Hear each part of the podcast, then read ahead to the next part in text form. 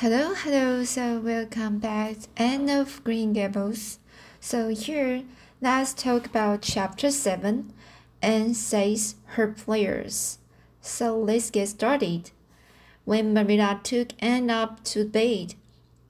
So when Marilla took Anne up to bed that night, she said stiffly, Now Anne, I noticed last night that you threw your clothes on about the floor when you took them off. That is a very untidy habit, and I can't allow it at all. So, and I can't allow it at all.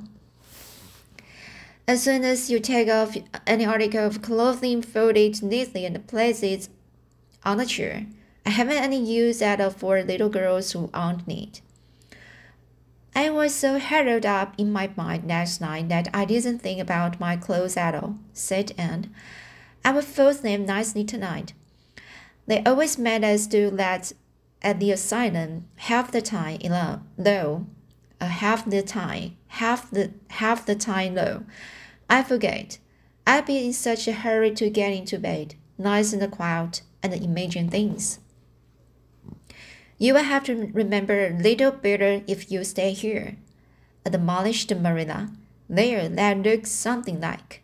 Say your prayers now and get into bed. I never say any prayers, announced Anne. Marilla looked with horrified astonishment. Why, Anne? What do you mean? Were you never told to say your prayers? God always wants little girls to say their prayers. Don't you know who God is, Anne? God is a spirit, infinite, eternal, and unchangeable unchangeable, unchangeable, sorry, so unchangeable in his being, wisdom, power, holiness, justice, goodness, and true truth, responding and promptly and glibly. Marilla looked rather relieved. So you do know something then. Thank goodness. You are not quite a heathen. You're not quite a heathen. Where did you learn that? Oh, at the asylum Sunday school, they man asked them the whole catechism. I liked it pretty well. There's something splendid about some of the words infinite, eternal, and unchangeable. Isn't that grand? It has such a low to it, just like a big organ playing. You couldn't quite call it po- um, poetry, I suppose, but it sounds a lot, a lot like it, doesn't it? We are not talking about poetry.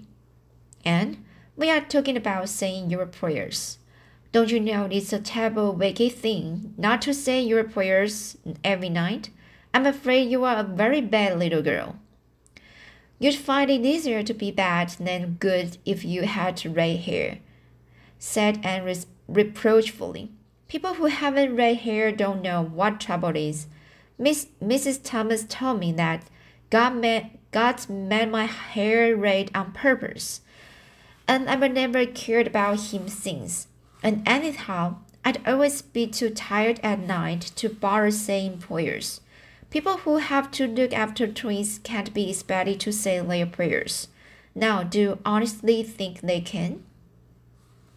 Marilla decided that Anne's religious training must be begun at once. Plainly, there was no time to be lost. You must say your prayers while you are under my roof, Anne. Why, of course, if you want me to, assented Anne cheerfully. I do anything to oblige you, but you will have to tell me what to say for this once. After I get into bed, I will imagine out a real nice prayer to say always. I believe that it will be quite interesting, now that I come to think of it. You must kneel down said Marina in embarrassment. Anne knelt at Marina's knee and looked up gravely. Why? Why must people kneel down to pray? Pray? Pray. So if really wanted to pray, I will tell you what I'd do. I'd go out into a great, great big field all alone or into the deep, deep woods, and I'd look up into the sky, up, up, up, into that lovely blue sky that looks as if there was no end to its blueness. Blueness, sorry, was no end to its blueness. And uh, then I just feel a prayer. Well, I'm ready. What am I to say? Marilla felt more embarrassed than ever. She had intended to read to teach and the childish childish classic. Now I'd lay me I'd lay me down to sleep, but she had, as I have told you, the glimmerings of a sense of humor, which is simply another name for a sense of the feelings of things.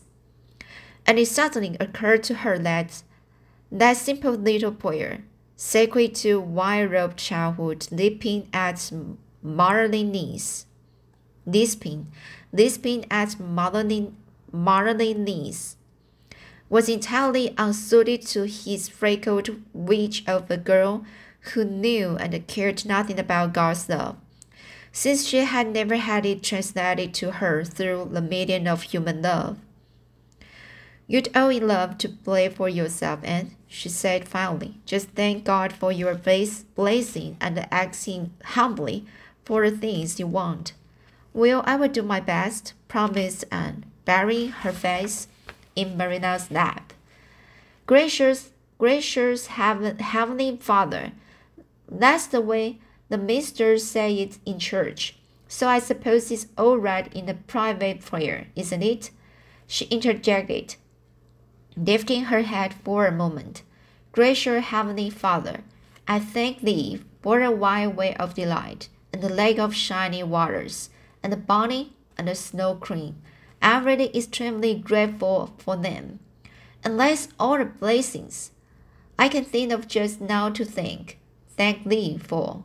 As for the things I want, they are so numerous that it would take a great deal of time to name them, name them, name them all.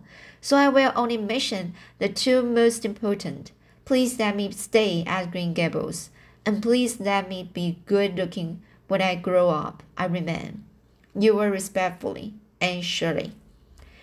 There did I do it all right? she asked eagerly, getting up. I could have made it much more flowery if I'd had a little more time to think it think it over. Poor Marilla was only preserved from complete collapse by re remembering that it was not irrelevance, but simply spiritual ignorance on the part of Anne that was responsible for this extraordinary petition.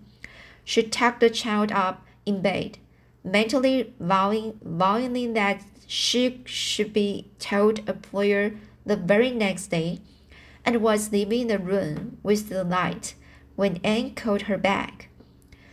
I've just thought of it now, I should have said Amen in place of yours respectfully. Ah, uh, yours respectfully, yes, shouldn't I? The way the ministers do. I've forgotten it, but I feel the prayer should be finished off in some way, so I put in the order. Do you suppose this will make any difference? I I don't suppose it will, said Marina. Go to sleep now like a good child, good night. I can say good night tonight with a clear conscience, said Anne, cuddling, cuddling lux, luxurious, luxurious, luxurious. Sorry, so this word is hard to pronounce. Cuddling luxuriously down among her pillows. Marilla retreated to the kitchen set the candle firmly on the table, and glared at Matthew. Matthew Cuthbert, it's about time somebody adopted that child and told her something. She's next door to a perfect heathen. Would you believe that she never said a prayer in her life till tonight? I will send to the, the manse tomorrow and borrow the People Day series. That's what I will do is what I will do. And she should go to Sunday school just as soon as I can get some suitable clothes made for her. I foresee that I shall have my hands full. Well, well, we can get through this world without our share of trouble. I've had a pretty easy life of it so far. But my time has come at last, and I suppose I will just have to make the best of it. So let's see chap chapter 7. And uh, okay, so today I still feel I still feel my uh, whole uh, whole uh, uh, melody still not good, and um, uh, I don't know uh, how to just uh, to uh, advance it, um, but uh, I will try my best to just uh, practice, practice, and practice. Okay, so let's see today chapter 7, and I will read chapter 4 next time. See you.